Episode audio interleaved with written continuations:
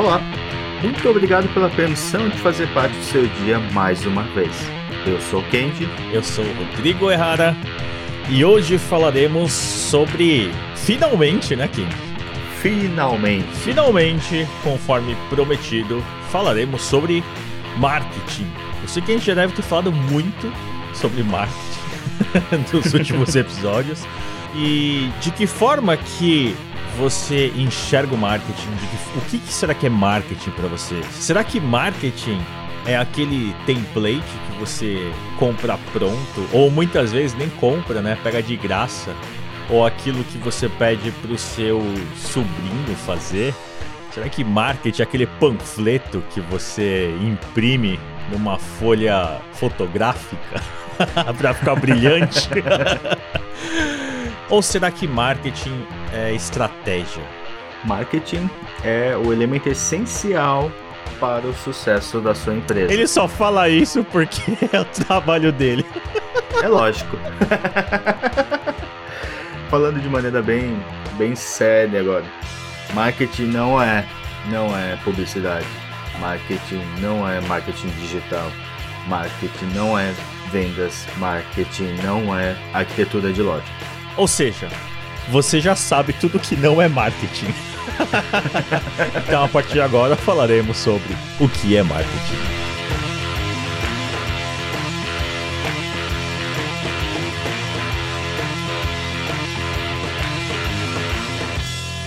Marketing é da onde tudo isso se baseia. É um planejamento anterior a todos esses processos. É o planejamento que vai te dizer é, aonde você quer chegar, com que imagem você quer chegar, que público você quer falar, com que voz você quer falar. Isso parece meio papo de, de maluco, tudo isso, mas todo, esse, todo conhecimento é baseado no, no livro Administração e Marketing do Kotler, que é a base ainda de muitos cursos de marketing de publicidade que fala basicamente sobre os 4 P's, que já viraram 5 P's, em alguns locais já 7 P's. Talvez seja também a vontade de todo mundo de ser o novo Kotler. Afinal, tem quantos anos o livro? 50? É mais ou menos isso. Quando eu li a primeira vez, já faz uns 25 anos, eu já era velho. É. o planejamento de marketing é o que faz com que você evite gastar dinheiro e pense em investir dinheiro em comunicação. A gente falou disso no episódio passado, ou no retrasado, não me lembro agora, que investir em marketing é você investir em inovação, né? Ou seja, é um investimento e não um custo, né? Ele não vai lá para o envelopinho das despesas, né? Na verdade, isso é um, é um investimento. O que eu vejo muitas pessoas hoje, elas olham o marketing como uma parte desse custo, né? Então eu tenho que fazer isso para divulgar, senão não tenho retorno, né? E o marketing ele não se baseia no eu tenho que, né? É, eu não tenho uhum. que fazer nada, eu não tenho que uh, criar nada, eu não tenho que divulgar meu produto. Eu divulgo se eu quero maior visibilidade, eu divulgo se eu quero maior receita, eu divulgo se eu quero aumentar né? Se eu quero uh, aumentar o valor desse produto, se eu quero criar uma marca, se eu quero mais, né? E tem uma deturpação muito grande hoje em relação a isso, né? Ah, eu vou. Eu sou adepto à ferramenta tal, eu sou adepto à filosofia tal, né? Então eu gosto de marketing digital, uh, eu sei fazer uh, publicidade, eu sei fazer anúncio. Sociais. É. né? Então eu sou é, CEO, FIFO, XXO de tudo, né? Eu coloco no meu cartão porque eu sei é, exatamente sem manual como impulsionar a publicação no Facebook. Então eu sei, eu, eu manjo de marketing digital. E vai muito além disso, né? Então a gente não vai falar aqui sobre é, o que é certo, o que é errado, o que é bom, o que é ruim mas a gente vai falar sobre uh, o contexto né, desse assunto, que eu acho que é muito mais profundo do que uma simples ferramenta, né, Kendi? Acho que Sim. tem uma tem uma é, as pessoas confundem muito hoje, né? O que, que é planejamento, o que é investimento, o que é impulsionar, o que é você querer mais visualizações, né? Sim. Quando, quando se tem essa disputa por visualização, por like, por, enfim, por todo esse barulho que se faz em redes sociais, isso mostra bastante a falta de planejamento de marketing. Quando a gente tem um planejamento bem feito, primeiro, a gente sabe qual é o nosso produto ou serviço. E sabendo, conhecendo bem o nosso produto, a gente sabe para quem a gente vende. E muitas vezes esse cliente não está em redes sociais. Muitas vezes esse cliente ele tem uma quantidade limitada. Muitas vezes o cliente ele realmente tem, não tem interesse em redes sociais. E talvez uma, por incrível que pareça, uma carta, uma mala direta ainda faça mais sentido do que estar em redes sociais. Mala direta. Fazia tempo que eu é não coisa... ouvia isso. Nossa, isso é coisa de velho, né? e por isso que, que, que, eu imagino que todo mundo deva passar por pelo menos faculdade de publicidade, de marketing, para ter convivência e estudo de, de casos antes de se lançar ao mercado. Por quê? É, existem muitas verdades, muitos textos de quem estudou. E assim, tem muita gente genial que não passou pela faculdade. Muita gente genial. Só que não é regra você deixar a faculdade e criar algo inovador. Partindo do pressuposto que somos pessoas normais, não geniais, muito esforçadas, então passar pela faculdade a gente tem uma convivência com pessoas que tiveram mais experiência no mercado e sempre tem um case, que é o case da, da Ferrari. Quando se falava quanto que a Ferrari, no caso, na época, né, investia em publicidade de TV? Zero. Então ela não investe em publicidade e marketing? Não. Ela investia milhões na equipe Ferrari, tanto na, equipe, na Fórmula 1 quanto no hoje chama WEC, né, no Endurance, e também investia com eventos específicos e com, sim, mala direta para os clientes que realmente são os clientes da Ferrari. Porque se você filtrar quem tem o dinheiro suficiente para comprar uma Ferrari, é mais barato você fazer um evento exclusivo para ele do que você anunciar na Globo, por exemplo. Tinha até uma, uma, uma lenda, mas que eu acho que é verdade, onde a Ferrari ela fazia uma prospecção dos seus clientes, né? Então não era qualquer um que, compra, que comprava uma Ferrari, né? Sim, é... faz parte da lenda também, isso é bom. A é... da marca, né? É. Onde é como se fosse um cliente personalité. Lembra quando começou o personalité no Brasil? Sim. Você tinha que ser escolhido, né, para ter uma conta personalité. e tem, diz a lenda que a Ferrari era assim, né? Então ela fazia uh, escolhia os seus clientes a partir desse, desse nicho, né? A partir do, do poder aquisitivo, consumo, etc. E ela mandava essa mala direta né, para os clientes. Uh, apenas para aqueles que ela gostaria de ter como cliente, não para qualquer um que quisesse comprar uma Ferrari. Sim. Por isso que eu desisti, eu não fui comprar a minha, porque não mandaram é. para mim. eu não recebi também. É estranho. Por isso que para mim é lenda? Por isso que eu não é, acredito. É não, não vi. É igual caviar. Isso também acontece com a McLaren. A McLaren é mais barata que, o modelos, que alguns modelos da, da Ferrari e de outros carros. Porém, é mais difícil você comprar um carro da McLaren do que comprar uma Ferrari. Tem essa questão de exclusividade também.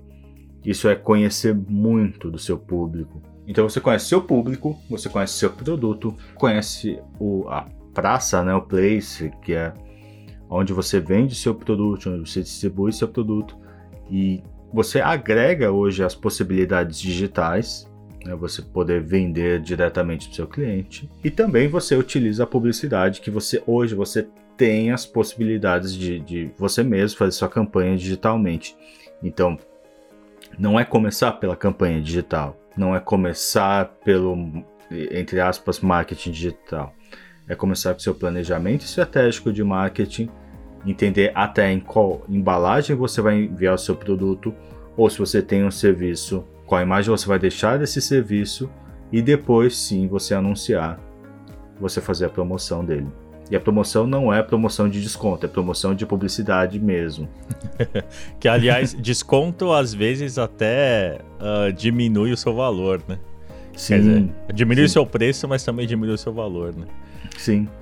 Marketing não é a minha área, né? É, eu venho da área de TI, mas é, tive a oportunidade de trabalhar com, com agências, né, prestando serviço para agências. Então, uh, o meu conhecimento de marketing vem, vem daí, dessa, dessa convivência, um pouco do que, do que eu estudei e muito das conversas que a gente tem, né, Kendi, sobre sim, isso.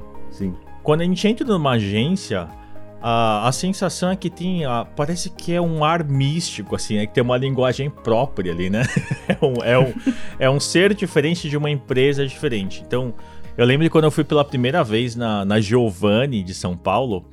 É, eu fiquei encantado porque eles tinham algumas salinhas lá dentro onde tinha lá o PlayStation, tinha uma, uma grama e eu perguntei na época para que, que servia aquela grama. Ele falou assim que era para os funcionários sentarem, porque a terra, né, absorve lá as energias, então a terra isso acalma os funcionários. Uh, tinha a mesa de bilhar dentro da agência, né? Então parecia muito mais um playground assim na época. Hoje é mais comum, né, com com modelos de trabalho do Google, etc. Mas tirando isso, é, é um, é um ambiente extremamente estressante, assim, né? Muito. Esses ambientes são para. Até essas. A grama, PlayStation, é para evitar briga. É uma coisa para evitar é, burnout. É uma questão de, de, de, saúde mesmo da agência. É, é um, é um nível. Uh, excessivo, né, de estresse. Então, depois, eu lembro que eu voltei nessa agência depois e eu ficava imaginando que tinha pouca grama ali. e eu lembro que nessa época tinham vários estagiários que trabalhavam lá nas agências e tinha um estagiário que trabalhava na DM9 que ele ganhava na época, é, quando o salário mínimo era 250 reais ele ganhava algo em torno de 120 reais. Estudava na ESPM, fazia estágio Sim. na DM9 e ganhava 120 reais. E ele falou que para estar na DM9, para viver aquilo, ele trabalharia de graça. Isso tem muito a ver com isso que você falou da experiência, né? Sim. Uh, os grandes profissionais de marketing hoje, eles passaram muito perrengues, né? Para aprender e para para adquirir toda essa experiência, né? Não aplicar ferramentas. Né? Sim. Vamos pensar no como era o mundo na época que eles se formaram, né? A compilação de conhecimento para se ter um curso ela não estava pronta ainda. Porém, havia bastante intercâmbio entre os profissionais em reuniões, em, em conversas, em jantares. Então, esse conhecimento foi compilado por eles numa época que não havia tanto, tanto meio de comunicação. Pensando na, na geração seguinte, já tinha alguns cursos e tudo mais, mas não havia internet ainda a, a, bibliografia era limitada, eram alguns livros que vinham de alguém que trazia na mala quando ia viajar para Nova York ou para até para Cannes, né, já, já no, no, nos concursos.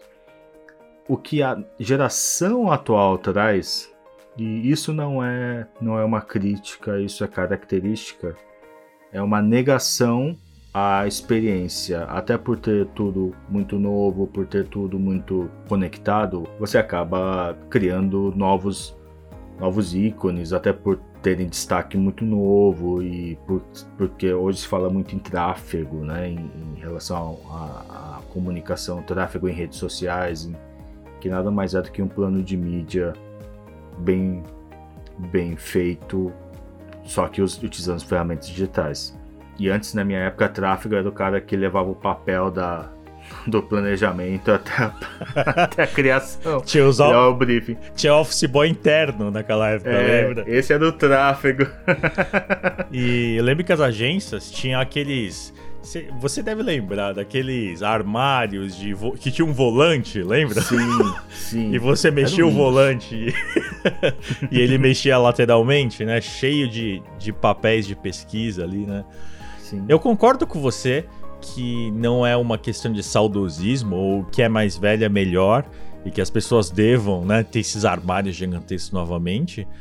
Mas é importante ter uma base teórica, uma experiência para você conseguir ter um conceito, né, sobre as aplicações, até para que você utilize de forma mais otimizada uh, as soluções pós-tecnológicas, né? Sem dúvida, concordo plenamente com isso. E hoje a gente passa por um momento que todo mundo quer salvar o mundo. Muitos adultos, mesmo de 30, quase 40 anos, ainda vivem esse, esse ideal de querer salvar o mundo. É, desculpa, ninguém vai salvar o mundo. Ninguém vai salvar o mundo e o mundo não precisa ser salvo. Esse é um ponto. Essa questão de querer salvar o mundo é ligado a você querer fazer a diferença e ter seu nome gravado. Então você nega é, o anterior, você quer o maior destaque possível, você nega a experiência. Só que o que acontece? Em muitos casos há uma certa, uma certa desonestidade intelectual nesse sentido. Quando você fala, fala sobre isso, você fala, você pega todo o conhecimento anterior de marketing, você faz esse, esse compilado. Por exemplo, você muda o plano de mídia para tráfego. Não faz sentido algum. Não faz sentido algum. É só um planejamento de mídia. Só que você quer lançar isso com a sua assinatura, com o seu nome, e você negando o conhecimento anterior, você cria novos fãs e, e, faz todo, todo mundo achar que você realmente é genial e que você vai realmente mudar a vida delas com, com um plano de, de marketing digital bem feito. Eu acho que isso é muito pertinente, porque uh, eu considero que quanto mais a gente enfatiza de onde nós aprendemos, né, da onde veio esse conhecimento, ou qual foi a nossa inspiração, é, mais valor a gente agrega aquilo que a gente está falando, né?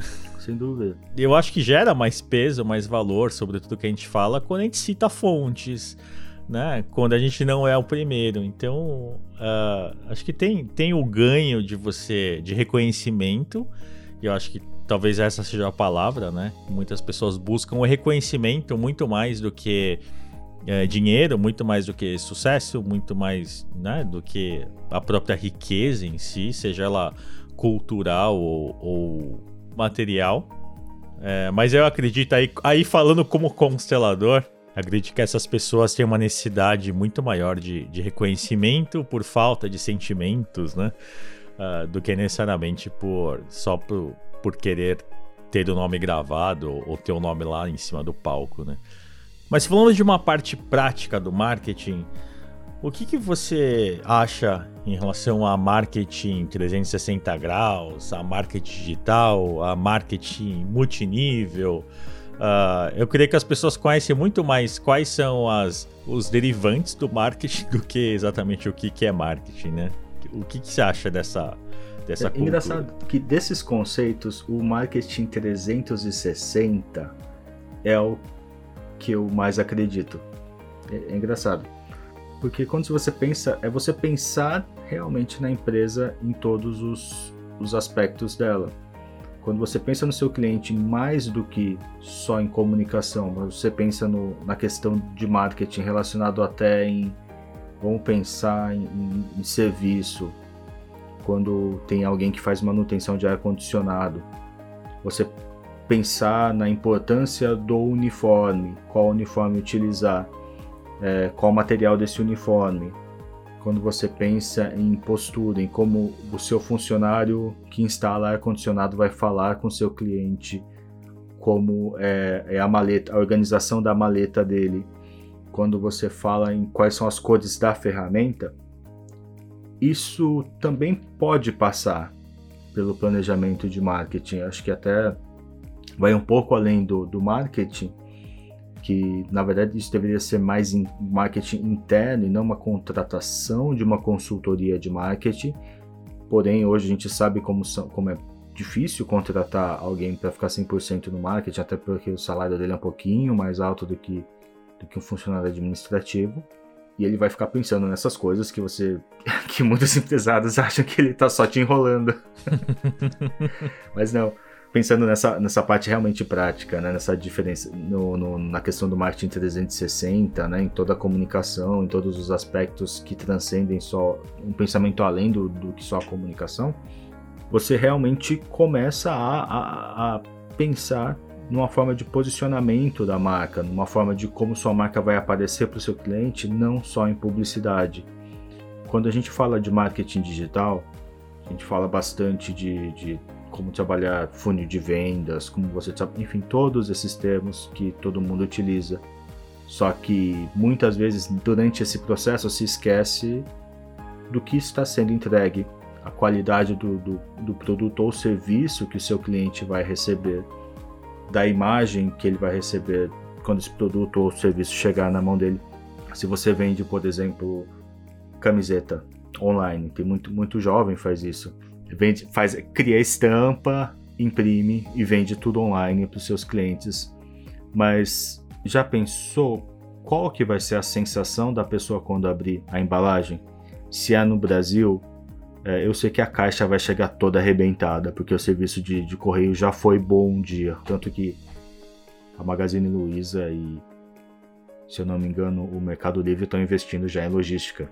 Que estão virando o que a Amazon faz, eles estão levando para o Brasil. O que é um projeto de marketing, né? O que é um projeto de marketing também. Quando, inclusive, a, eles não conseguem taxar a Amazon nos Estados Unidos, fazer com que a Amazon pague tanto imposto, porque a Amazon tem tantos serviços, tantos, tantas formas de trabalho que eles não conseguem adequar em uma carga tributária. Talvez eles criem a taxa Amazon que vai pagar não sei quantos por cento. É, é a empresa de logística, né? Não vende nada, né? Não vende nada, é verdade. Assim, não, eles não taxam, não tem como taxar. É, é, isso sim é você pensar de maneira diferente, você pensar de maneira, vamos lá, aquele. Se você tem no seu bingo da buzzword de maneira disruptiva. Mais uma palavra pro bingo.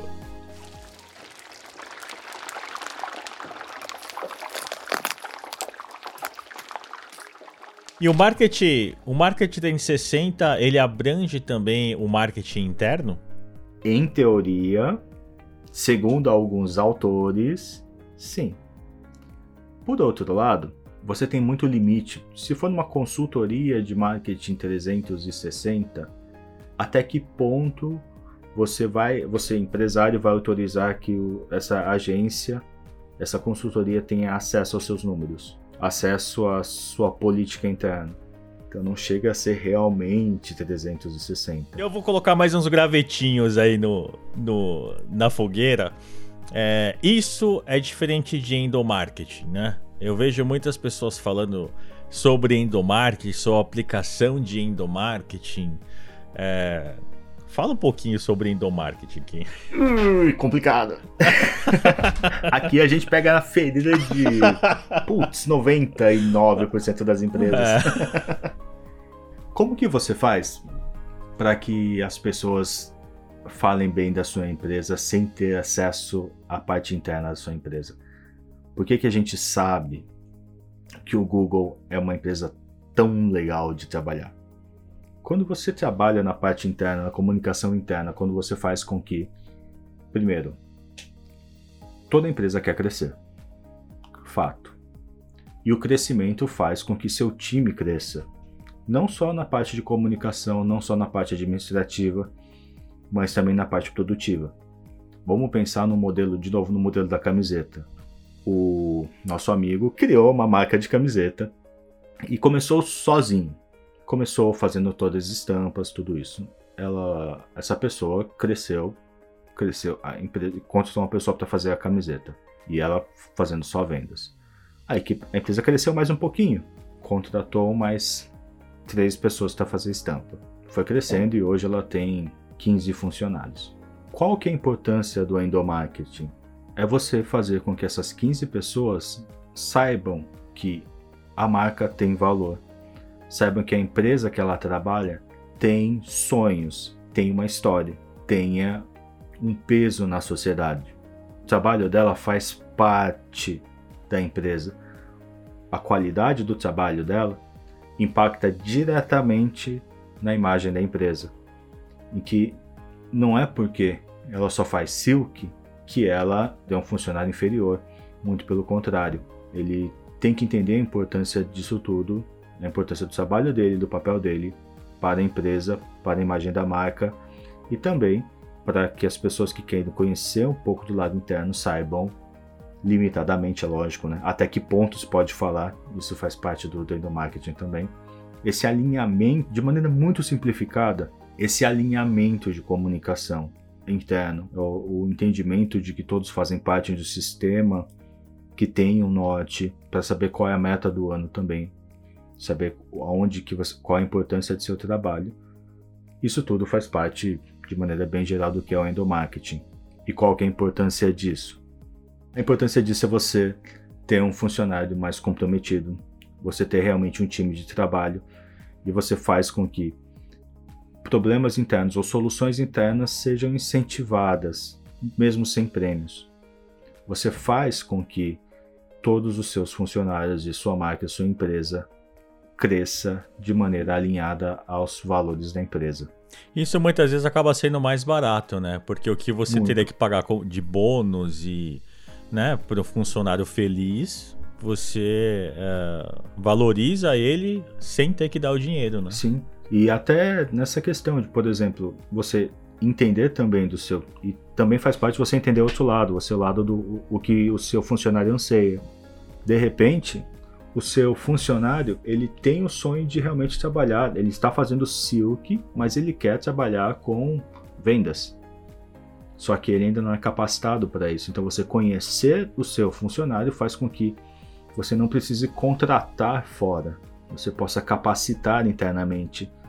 E é muito melhor você ter um, um funcionário que cresceu, que vem da que venha de qualquer lado da empresa e você tem o funcionário ideal depois de dois ou três anos para uma função criada, do que você buscar no mercado e fazer com que essa pessoa entenda todos os valores da empresa. Isso é muito mais barato, isso é muito mais efetivo. E se sabe que isso tem muito a ver com, com a questão da visão sistêmica, né? Se a gente for olhar é, pelo olhar sistêmico, nós estamos falando de características individuais que tem a ver com o todo. E muitas vezes essas características, elas são herdadas, como a gente vê na visão sistêmica, de padrões do próprio sistema. Então, uh, a gente falando sobre marketing digital, né, sobre essa questão da, do modismo de muitas coisas, de falta de conceito, e não, não um julgamento, né, mas uma, uma análise é, de, de mercado, de profissionais, de tendências até, uh, que eles seguem padrões que muitas vezes eles desconhecem. Saca a história do macaquinho? Monkey see, monkey do. Faz. é. Né? Faz porque. Eu não sei porquê, mas eu sei que tem que ser assim. e também não quero saber porquê. Então, são padrões que são seguidos. É, e é muito importante o gestor, como, uh, como o gestor não é o dono da empresa, né? Isso dentro da, de algumas, alguns trabalhos, algumas consultorias que eu faço com a empresa, aplicando a visão sistêmica, né?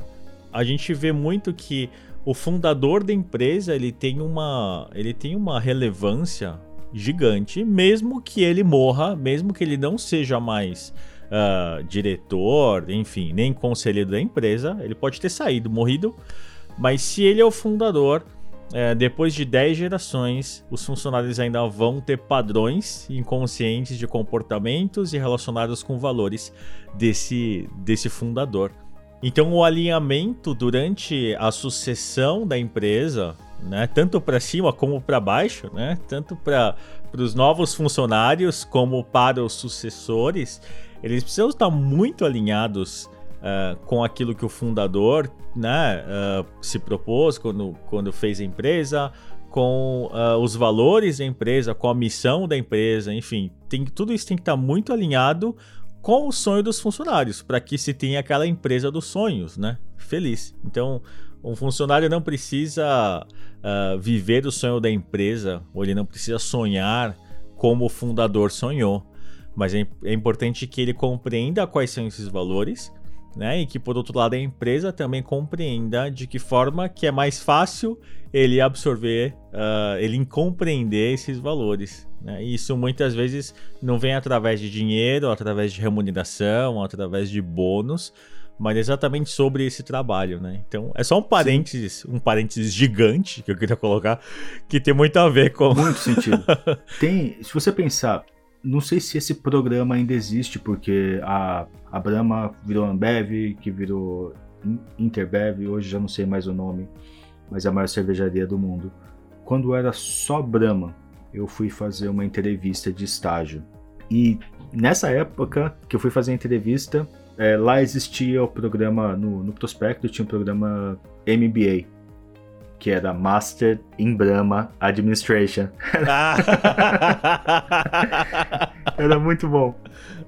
Então, você, olha como. Isso, eu não sei hoje, mas como é a política, eu já não tenho mais acesso a como hoje funciona essas empresas, mas naquela época eles já tinham essa. essa acho que até parte inconscientemente de uma, de uma visão mais sistêmica, né? Você pode dizer mais de você criar o seu MBA interno. Aliás, falando sobre a questão de, da visão sistêmica e sobre a Ambev, que inclusive por coincidência é, eu também atendi a Ambev.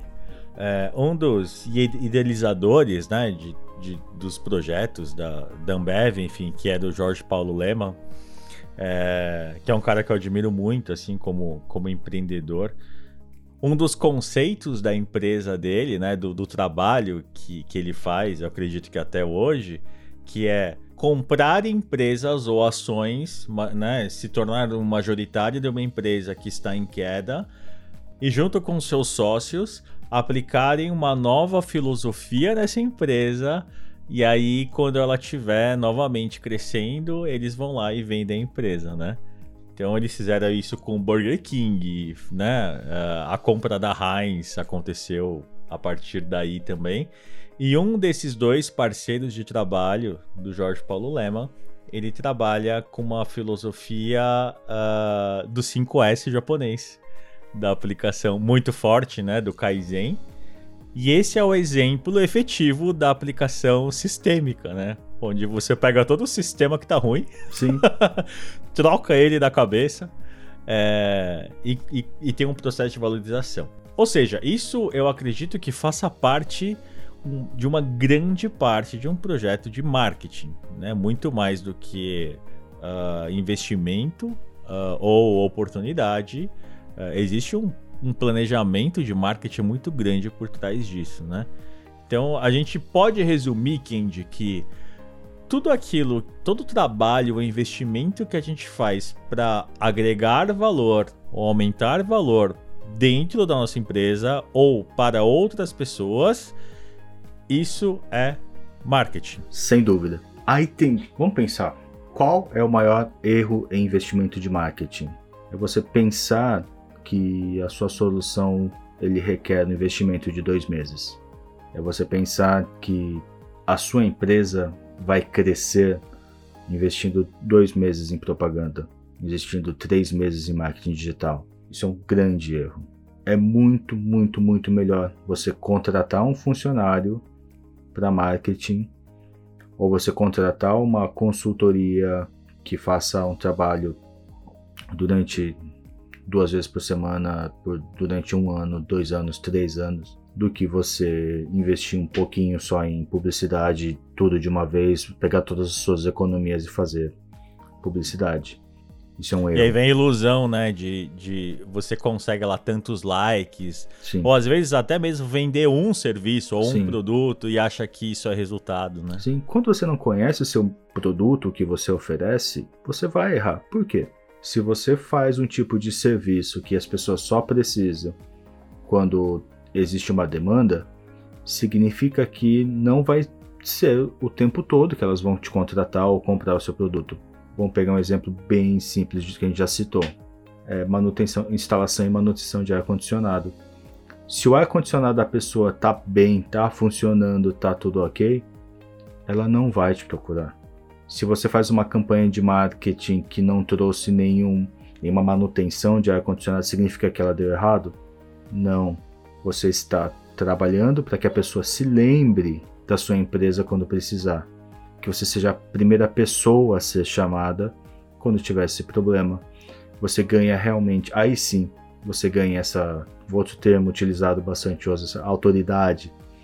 Você ser a primeira pessoa na lista de emergência. Se você trabalha com manutenção, se você trabalha com, com, com esse tipo de serviço, não é todo dia que vai entrar serviço, mas sempre você tem que ser lembrado quando for, quando for, a, quando for a hora. E tem que lembrar que ter empresa é uma maratona, não é uma corrida de 100 metros. Então não é que uma ação criada hoje vai dar resultado amanhã. Você tem que trabalhar continuamente e o resultado vem com o tempo. A não ser que você faça venda de curso online, que você realmente precisa de um boom rápido. Aí sim, as estratégias de, de funil de venda para venda, o 6 em 7, isso funciona. Mas é para venda de cursos. Ele não funciona para fixação de marca, ele não funciona para produtos que vieram para durar. Essa é a diferença. Pessoas criam serviços, pessoas criam produtos, pessoas vendem serviços e pessoas vendem produtos. Mas a fidelização de uma marca, a construção de uma marca, e eu vou até citar o exemplo do próprio do próprio instituto, né, é, do Flowing, é, quando eu mostrei para você a primeira vez o logo, né, estava escrito lá Flow e embaixo tinha desenvolvimento humano. Sim. E aí você me falou assim que não precisava. Eu perguntei para você, né, o que que uh, o que que você mudaria? Tem algo para mudar? E você falou para mim, eu tiraria esse desenvolvimento humano. Eu não sei se, nem se você lembra dessa conversa, mas eu lembro que eu perguntei, eu falei, ah, é, eu só não sei se as pessoas vão entender o que é flowing, né? É, se não tiver o desenvolvimento humano embaixo. Você me falou assim, ah, é, mas o que significa Nike? o Just Do It não tem nada a ver com tênis, né? você vê Just Do It é Nike, você vê Nike é Nike, e você vê só aquele, aquele símbolo, né? Sim, de swash. Daquele certo de prova de ginásio. é, ou seja, isso faz parte da construção de marca, né? Sim. Até além da, do, do, do símbolo, né? Esse swash da Nike remete à asa de Ícaro, aquele ser mitológico que criou as asas de seda para alcançar o sol. Olha só. Não sei se isso é real, mas é Sim. a lenda criada sobre a marca, que é muito maior do que a realidade. Acho que a gente podia compilar isso e fazer um podcast só de mitos do marketing. Isso seria muito legal. Histórias que todo mundo conta, mas que não são verdades mas ninguém se importa, porque é mais legal. E ninguém se importa. É, a história de mentira é mais legal.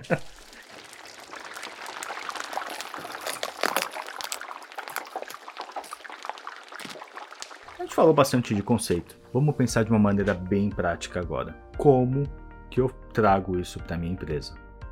Vamos lá. Vamos fazer de maneira mais arcaica possível, mas que vai funcionar. Pega papel e caneta. Vamos começar pelo simples. Escreve o que você faz. Simples. O que você faz? Você vende bolo, você vende coxinha, você vende. Tô tentando não pensar em comida agora, velho. tá com fome. Tô com fome. você presta um serviço de manutenção de ar-condicionado, você vende online camiseta. O que você faz? Simples. Agora pensa em para quem você vende. Eu faço manutenção de ar condicionado, eu vendo para todo mundo que tem ar condicionado? Talvez não. Por exemplo, se você não você está no Japão e não fala japonês, você não escreve japonês, você não lê japonês, você não tem o público japonês. Você só vai vender o seu serviço para brasileiros. Se você só vende para brasileiros, até que região você consegue atender? Até que ponto você consegue alcançar que vale a pena. Ah, eu posso com meu K-Truck ir até Hokkaido e até Okinawa. Não vai valer a pena. É melhor essa pessoa contratar alguém na região dela. Seu serviço está começando, as pessoas não te conhecem muito, é mais próximo de onde, de onde é a sua base. Quanto tempo você leva para atender? Pô, isso tem a ver com marketing? Tem, tem a ver com marketing. Isso significa quantas pessoas você pode atender por dia. E aí, dentro disso, qual é a faixa etária dessas pessoas, né? Quais Sim. são as pessoas interessadas em talvez fazer a limpeza de um ar-condicionado. Não adianta você vender limpeza para pessoas que não vão pagar para limpar o ar-condicionado, mesmo que ele estrague e ela tenha que comprar outro. Sim. Né?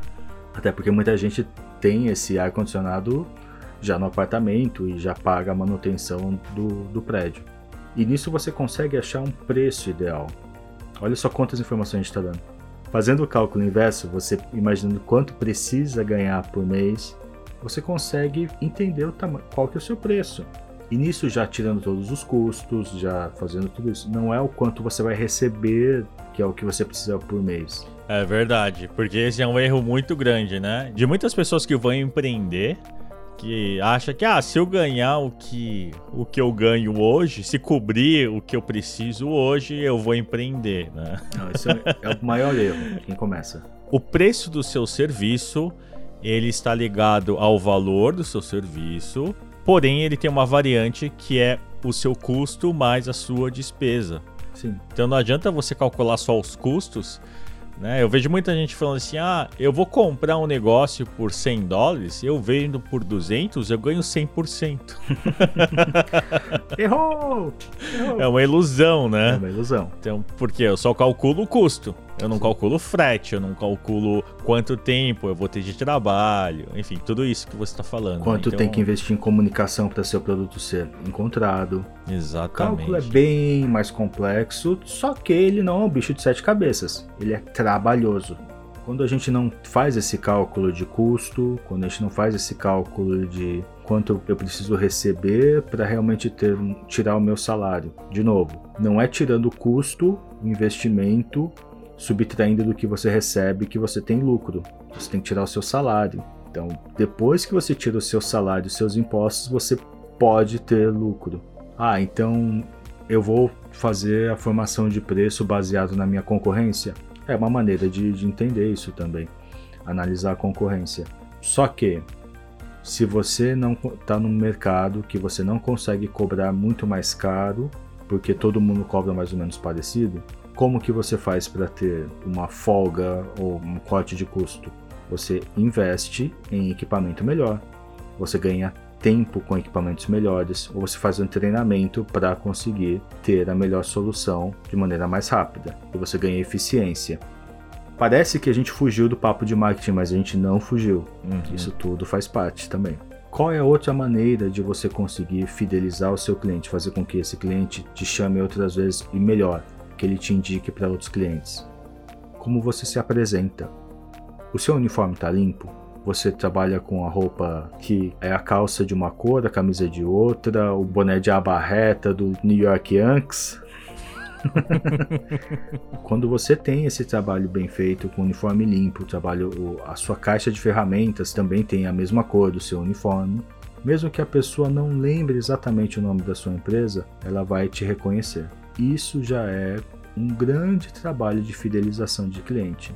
Se você deixa a casa dela limpa, termina o trabalho e está perfeito, limpinho, parabéns. É sua obrigação, não é nada demais. Não veja como diferenciar a obrigação, isso é um ponto também. Chegamos a tudo isso, fizemos tudo isso, você escreveu tudo isso no papel. Vamos pensar depois em quanto que você pode investir por mês em comunicação.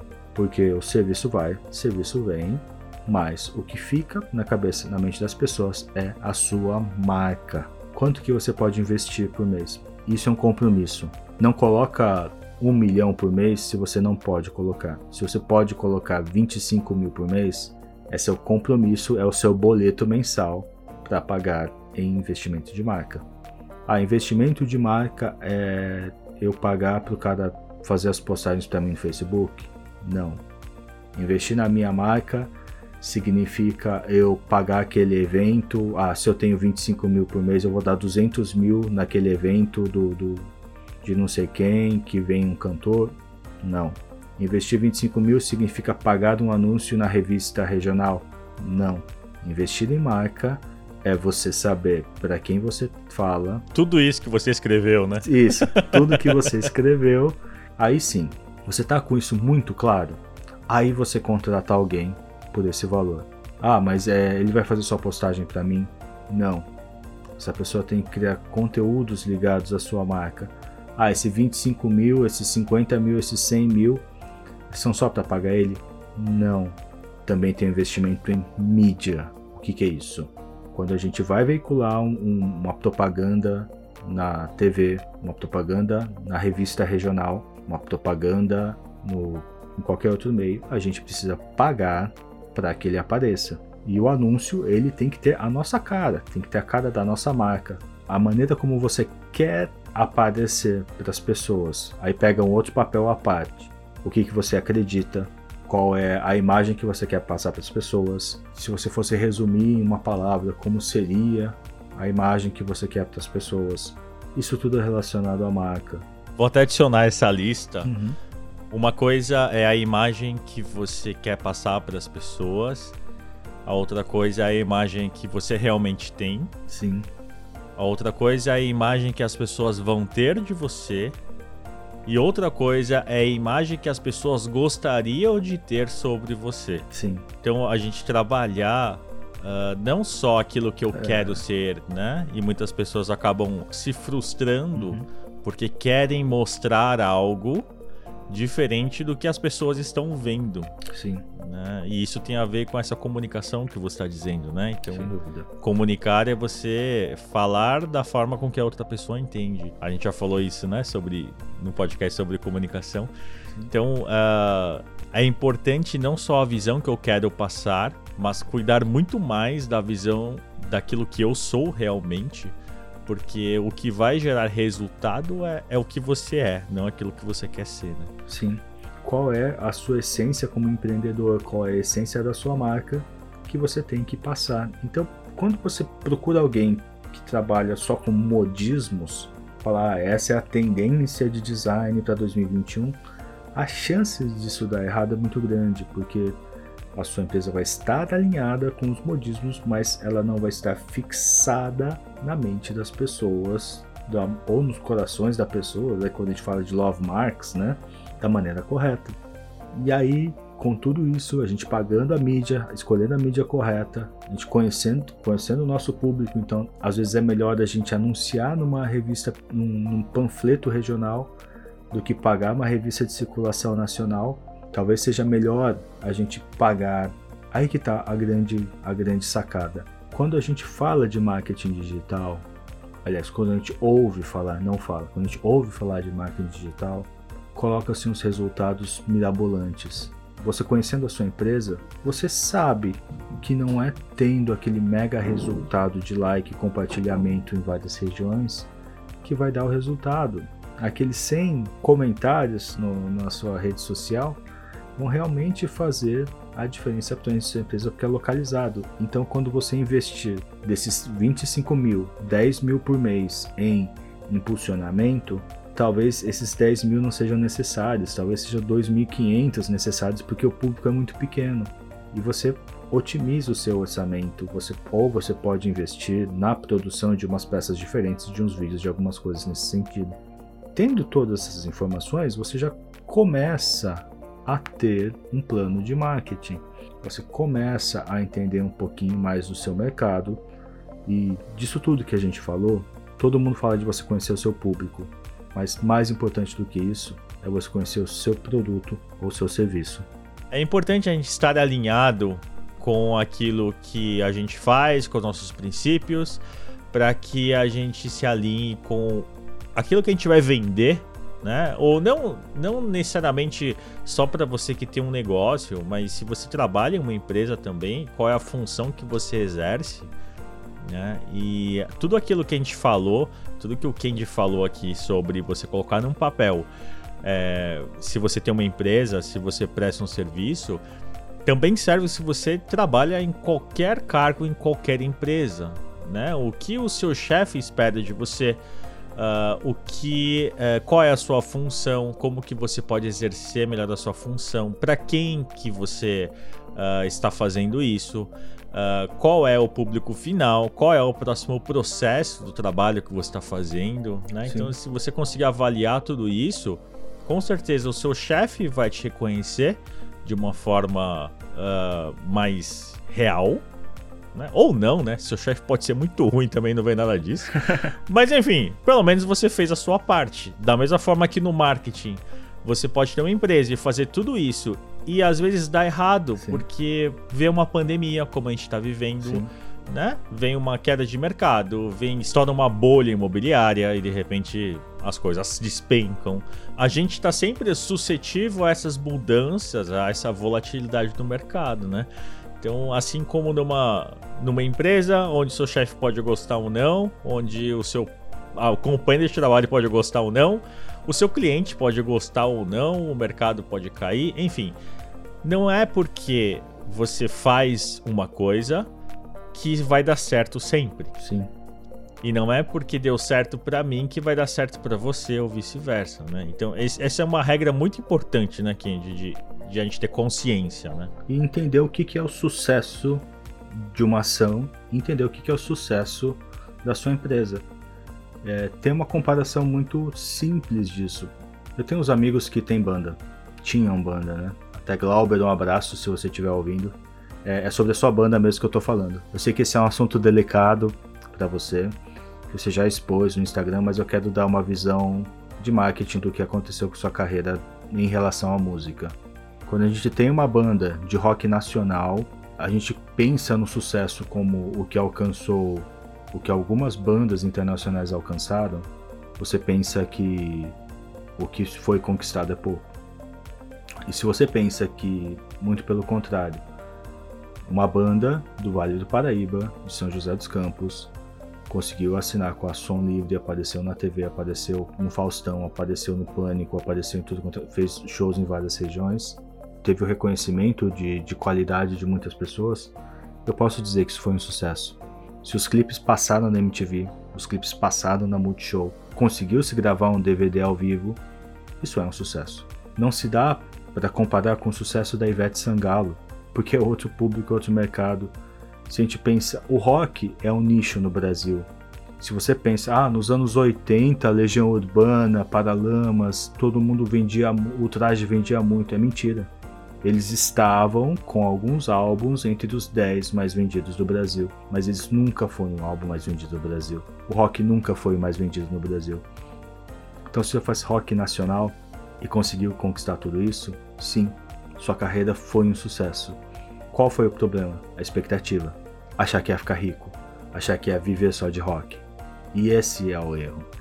Então, quando a gente tem um negócio, que a gente tem uma empresa de serviço, a gente vende alguns produtos para nicho, a gente pode até achar que, por exemplo, com as nossas camisetas criadas, a gente vai vender para o Japão inteiro, para todo mundo. Entender o tamanho do nosso mercado faz com que a gente entenda até quanto a gente pode ganhar com esse mercado. Até que ponto eu tenho um ponto de sucesso realmente. Não ficar comparando com a carreira do Mark Zuckerberg. Não, não é isso. De repente, ter uma venda suficiente de camisetas para que você tenha uma vida muito confortável é um baita sucesso. É um baita sucesso. Essa é uma dica importante de não, não se espelhar é, naquelas pessoas que ganharam muito, que explodiram, porque esse é o jackpot. Né? E a gente não pode viver de, de jackpot. Uh, ah, então é, eu vou me espelhar em todas as pessoas que ganharam na Mega Sena. Né? é mais ou menos a mesma coisa, né? Então, ah, é, eu vejo que tem youtubers que ganham dinheiro, né? Eu tenho youtubers que têm milhões de visualizações. Mas qual é a sua necessidade? Será que é realmente você ser famoso e, e vender tudo isso? É, eu te garanto que antes de você explodir ou ganhar no jackpot, você tem que colocar lá pelo menos 10 bolinhas lá no potinho para você concorrer ao jackpot. E a nossa riqueza não vem através do jackpot. Vem através dessas 10 bolinhas que eu preciso colocar lá para ganhar o jackpot, né? Para ser sorteado do jackpot. Né? Então, uh, até porque quando você ganha o jackpot, você tem que pagar imposto. Sim. então, acho que sonhar é importante, Sim. almejar coisas grandes é importante, porém criar essa expectativa, como você disse, né, nos resultados grandes é um erro e quanto maior é a sua expectativa, maior é a sua frustração. Maior é o risco de você se frustrar. Né? Eu tive a oportunidade de viver no mundo, no mundo artístico, né? No mundo da música. É uma, é uma das, das minhas três paixões, assim. Paixões não, amores. é, um deles é a música. E quando a gente trabalha com música, quando a gente trabalha no mundo artístico, muito mais do que o cachê de um show, muito mais do que quantos ingressos né, você vendeu. É, você cumprimentar alguém, olhar nos olhos de alguém e ver que ela chorou, que ela se emocionou por aquilo que você fez, é, esse é o grande pagamento. Isso é, é gratificante. Então, quando a gente, mesmo quando a gente faz aquilo que a gente ama, se você se preocupa com dinheiro, é porque você não ama tanto isso que você faz. Sim. Aliás, essa é uma outra grande dica que a gente pode deixar aqui para você. Perceba o quanto você se importa com o dinheiro e o quanto você se importa com a riqueza. Porque riqueza não tem a ver com bônus, não tem a ver só com salário elevado. Tem a ver com qualidade de vida que você leva, tem a ver com o prazer que você tem em fazer aquilo que você faz, tem a ver com a expectativa em relação a esse negócio, a essa profissão que você tem, e tudo isso é riqueza. E aí você me diz, Rodrigo, por que você está falando sobre isso? O podcast não é sobre marketing? Isso é marketing. Sim.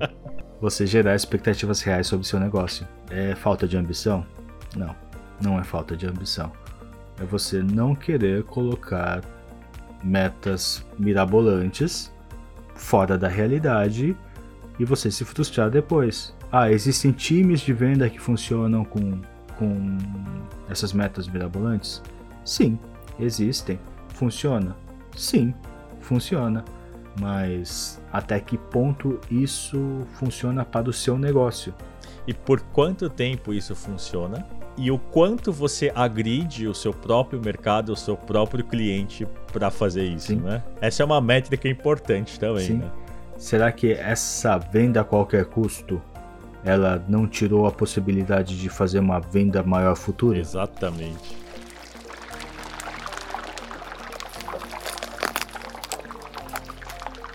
Se não deu tempo de você anotar tudo e fazer a sua lista, não se preocupa, escuta de novo o podcast. Esse é um assunto muito, muito, muito, muito, muito delicado, que é mal compreendido, que é mal explicado, que normalmente é muito mal entendido quando se tenta falar sobre esse assunto.